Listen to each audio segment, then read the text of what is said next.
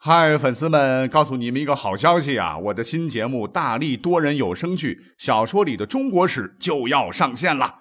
想要了解新节目或者跟我互动聊天，赶快来加入 VIP 粉丝群，入群二维码就在本期节目的声音简介中。你也可以添加我的小号，拼音大历史加六零六 D A L I S H I 六零六，然后拉您入群，我在那儿等你。管他正史野史。这里只有大历史，大力讲的历史正在播出。嗨，大家好，欢迎收听本期节目啊！本期节目会相当的充实啊。呃，首先要非常感谢啊，很多的这个电影电视剧给我们本期节目带来了丰富的素材。什么素材呢？就是让很多历史老师看了这些剧以后啊，吐口老血的一些常识性错误。因为节目篇幅有限嘛，所以我们今天呢就。紧着大家伙印象比较深刻的一些古代的称谓来开始讲起啊，之后有机会的话，啊再多做一些其他的内容。我们就话不多说，既然是称谓嘛，有听友之前就问过我哈，能不能专门讲讲皇帝的称谓？我看今天就把这个内容一块讲了吧。那皇帝，哎，我们都知道古代帝王啊，帝者生物之主，星易之宗啊。那历史课本都学过“皇帝”这两个字儿呢，最早是由秦始皇嬴政首创，在公元前二百二十一年，秦始皇横扫六合，一统天下啊，结束了战乱频仍的战国时代。因为他认为自个儿的功绩已经是德兼三皇，功盖五帝啊，一直叫王啊，太 low 了啊，显示不出自个儿是前无古人后无来者的这种文治武功啊。于是乎呢，听从了丞相李斯的建议。取“皇”和“帝”两个字合并为“皇帝”啊，自己称为始皇帝。那这个帝制时代最高统治者的称号啊，一直用到了洪宪皇帝袁世凯。那既然皇帝这个称号诞生了，那么臣民们哎就得学会怎么称呼皇帝呀啊！由此呢，历史上就形成了很多对皇帝他老人家的称呼，比如说陛下，哎，这也是我们在影视剧里边最常听到的。左一个陛下，右一个陛下，是臣子们对老大的尊称。可是啊，有一个问题，就是陛下陛下这么老叫着，老听着，您没觉得为什么用陛下这个词儿来代指皇帝吗？换言之，陛下他原来的意思到底是什么呢？其实，陛下中的陛啊，原本指的是帝王宫殿的台阶。哎，那怎么就成了皇帝的这种代名词了呢？那么大家伙都去过故宫啊？故宫很高大呀，你要到殿里边呢，都要走很长的台阶。那这些台阶呢，就是壁啊，一般都是木质结构的，或者是土造的等等吧。需要有卫兵把守啊。那话说，这个古代的臣子们要去找皇帝，得进殿呐，得上台阶呀。但是啊，不能直接冲进殿，呃，你得必须先给台阶下，也就是陛下的这些手持武器的守卫的士兵。得介绍一下哈，说我是谁，我要去找皇帝，干个什么什么事儿，说个什么什么事儿。一方面这是个程序问题，一方面也体现了臣子对皇帝的尊重。殿下的士兵呢，再把你的请求，然后一级一级的传递给皇上那儿啊，看他老人家同不同意。久了以后呢，这个陛下就从台阶呢引申为在台阶之下那些守卫皇帝啊，负责为大臣传递信息的这么些人。汉朝的有一个人叫蔡邕啊，他就说啊：“未知陛下者，群臣与天子言，不敢直斥天子，故呼在陛下者而告之，因必达尊之意也。”就是这么个意思。那么日子再久一些，哎，臣子们就是直接用陛下来称呼君主和皇帝了。反正第一个被叫陛下的皇帝也不介意啊，中听就行啊。那么到了宋代。臣子对皇帝的尊称呢？啊，不光有陛下，还多了一个现在大家伙啊都不太了解的一个称呼啊，什么呢？那就是官家。哎，你去看这个《水浒传》里边哈，经常有人嘴上挂着什么赵官家、赵官家，说的呢就是宋朝的皇帝呀，因为宋朝皇帝都姓赵嘛。那讲到这儿，还有一个皇帝的称呼也很普遍了，那就是万岁啊。那这个万岁呢，最初也不是称呼皇帝的。那据考证，早在先秦时代，万岁代表上天啊，是上天的一个别称，即永恒存在的万能之天。那军队得胜归来啊，都需要振臂高呼万岁，以表达对上天的赞美，以示有上天支持，战无不胜。我们现在呢，啊，从很多的影视作品里啊，经常能听到“万岁万岁万万岁”的。那什么时候“万岁”这两个词儿就安到皇帝脑袋上了呢？历史上有不同的说法，其中有一种说法就是科考啊，可能是汉高祖刘邦那会儿开始的。因为当时呢，他临朝啊就规定了啊，殿上群臣先皆呼万岁，然后再开始处理朝政。还有一种说法说，可能“万岁”这个词儿啊，成为皇帝的专有名词啊，始于汉武帝。不过啊，从汉朝的各种历史资料当中，我们可以看到，当时的这个“万岁”并不是皇帝老大专有，皇帝以外的人呢，也可以使用“万岁”啊。比如说举行重大仪式的时候。太子在当时也可以称万岁哦，而且在汉朝的时候呢，你还可以用万岁啊当你的名字啊。比方说，汉和帝有个弟弟，他就叫刘万岁。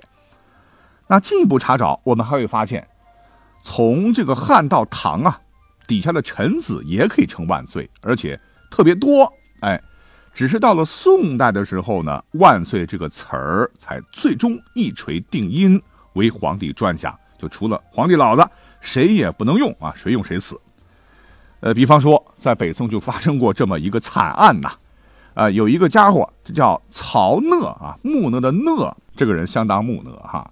他仗着他大伯呢是当朝大将军曹利用，有一次就喝醉了酒啊，让大家伙呼他万岁，结果惨了，被人告发乱棒，活活打死。那除了万岁，还有一种称呼叫圣上啊。我们会从电视剧里经常看到这个太监传旨啊，圣上有旨。那这个圣上到底是什么意思呢？各位有没有想过啊？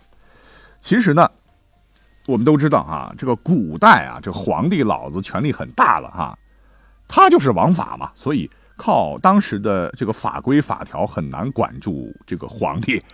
那怎么办呢？哎，有有一些聪明的古人嘛，就想办法，想用道德来约束皇帝。啊，脑袋上给他扣顶大帽子，说皇帝乃天子万民之主啊，所以，哎，皇帝你得向古代的圣贤学习啊，说话得遵照圣贤之言，你干什么事儿得遵照圣贤之行，做有道圣君呐。所以，圣上这个词儿就出现了啊，就用到了皇帝身上。那除了上面讲到的这些呢，还有一个称呼呢，各位一定不知道的，今天我们就来扒一扒。我记得以前。几年前吧，有个电视剧啊，就是这叫叫什么《武媚娘传奇》啊，冰冰演的，因为太香艳啊，所以镜头被剪了的那部。不知道你看过以后有没有发现啊？里面的这个太监管皇帝叫什么呢？叫大家，哎，就是大家一起来吃鸡的那个大家。啊，在这里我不是要吐槽这个编剧，反而是要给他点赞了哈，因为他一定查过史料。据记载呢。大家确实是唐代近臣或者宠妃对皇帝的称呼，啊，从汉代到清代，都有管皇帝叫大家的记载啊。百姓私底下呢，也可以这么称呼皇帝啊，连同至尊呐、万岁爷呀、皇上啊，在民间都是被允许的。除了大家，还有一个称呼，我想也是我们啊在电视剧还有电影里边哈最最常听到的一个称呼。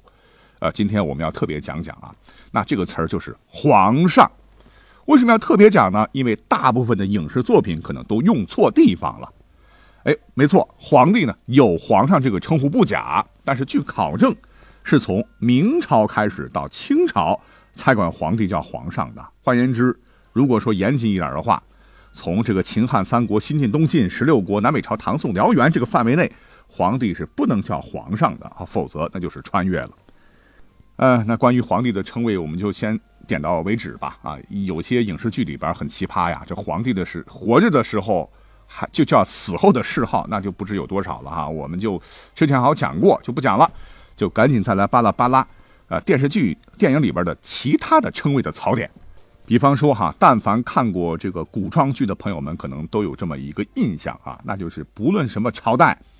只要啊，这个主人公吧，或里边的角色有个一官半职，哪怕是个乡长哈，都被尊称为大人，是吧？你看看封神演义》啦，《包青天》啦，《大明王朝一五六六》啊，《铁齿铜牙纪晓岚》等等，什么包大人了、何大人了，其实这完全是错误的 哈。一般来讲呢，这个古人称呼官员啊，不能称他为大人呐哈。各位可以想想，我们现在怎怎么称呼这个领导啊？什么县长啊、处长啊、厅长啊？这古人的语言怎么可能会比我们现在要贫乏呢？那要说清楚啊，这个事儿呢，我们先来看一看这个大人到底从历史上来看的话有什么意思。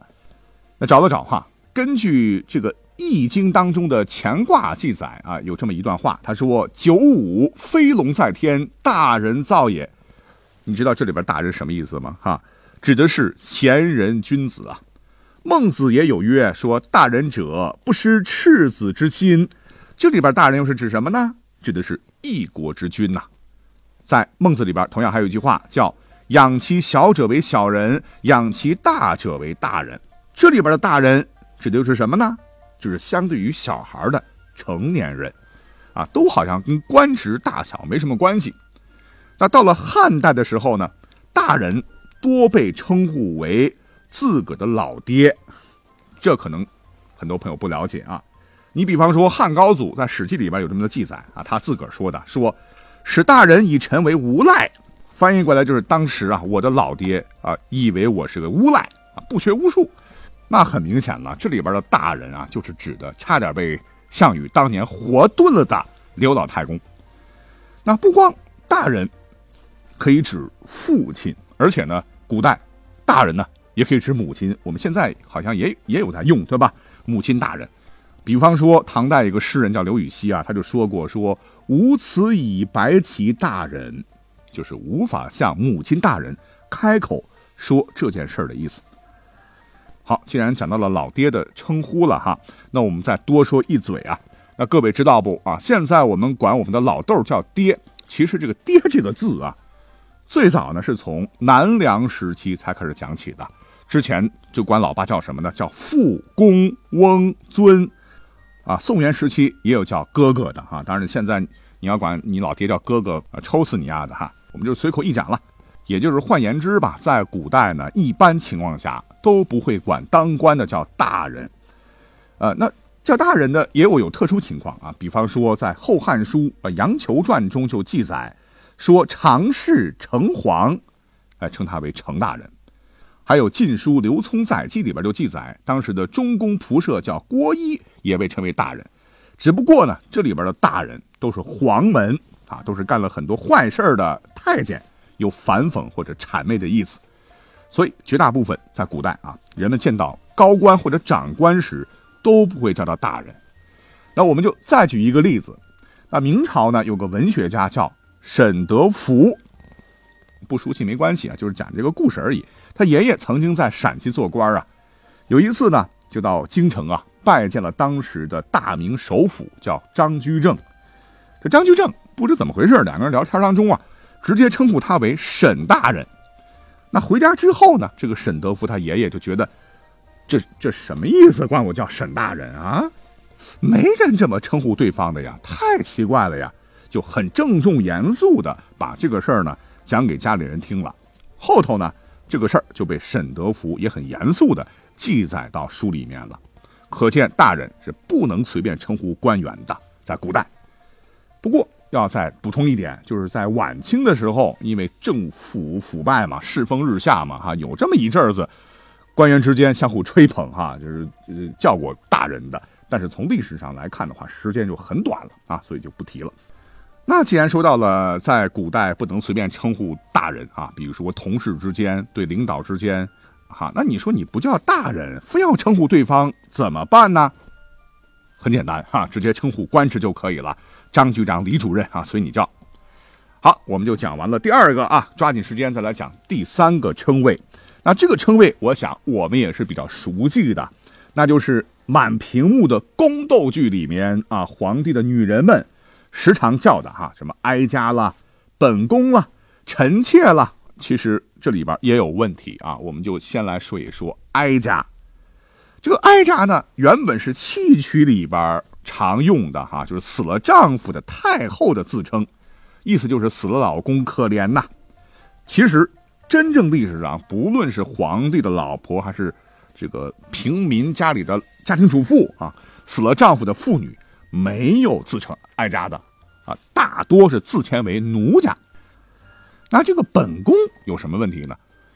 不是所有的嫔妃都能自称本宫的，在历史上哈，你得有自己的宫殿才行啊。这个宫就是宫殿，而且这个词呢，也不是嫔妃专有。你比方说太子有宫殿啊，常称之为东宫太子，他本人也是可以称为自宫的啊。还有公主成人以后呢，也可以有自己的独立宫殿，所以他也可以自称本宫啊，绝不是嫔妃独霸的。好，最后一个。那就是我们再熟悉不过的臣妾啊，臣妾做不到啊啊！大家都比较印象深刻的臣妾做不到体。其实历史上不可能有皇帝的女人自个称呼自个儿为臣妾，因为臣妾合起来作为名词，古时候的意思呢就是地位低贱者。那见到皇上太后啊，如果嫔妃张口闭口的喊臣妾如何如何。这不就等于说我是个大贱人，如何如何吗？当，我们都知道宫中有很多的规矩极其严苛，包括称谓。你这么作践自己，不就是扇皇后和太后的脸吗？哈，他们非得弄死你不可。那臣妾既然合起来这个名词不太好听啊，怎么来用呢？当然是分开来用啦。男的称臣，那古代女子呢，则可以称自个儿为妾人、小妾、下妾等等，以示谦卑。好，到这里我们节目就要结束了，感谢你的收听。如果喜欢的话，将来还会有机会再多做一些这样的节目，奉献给各位。我们下期再会。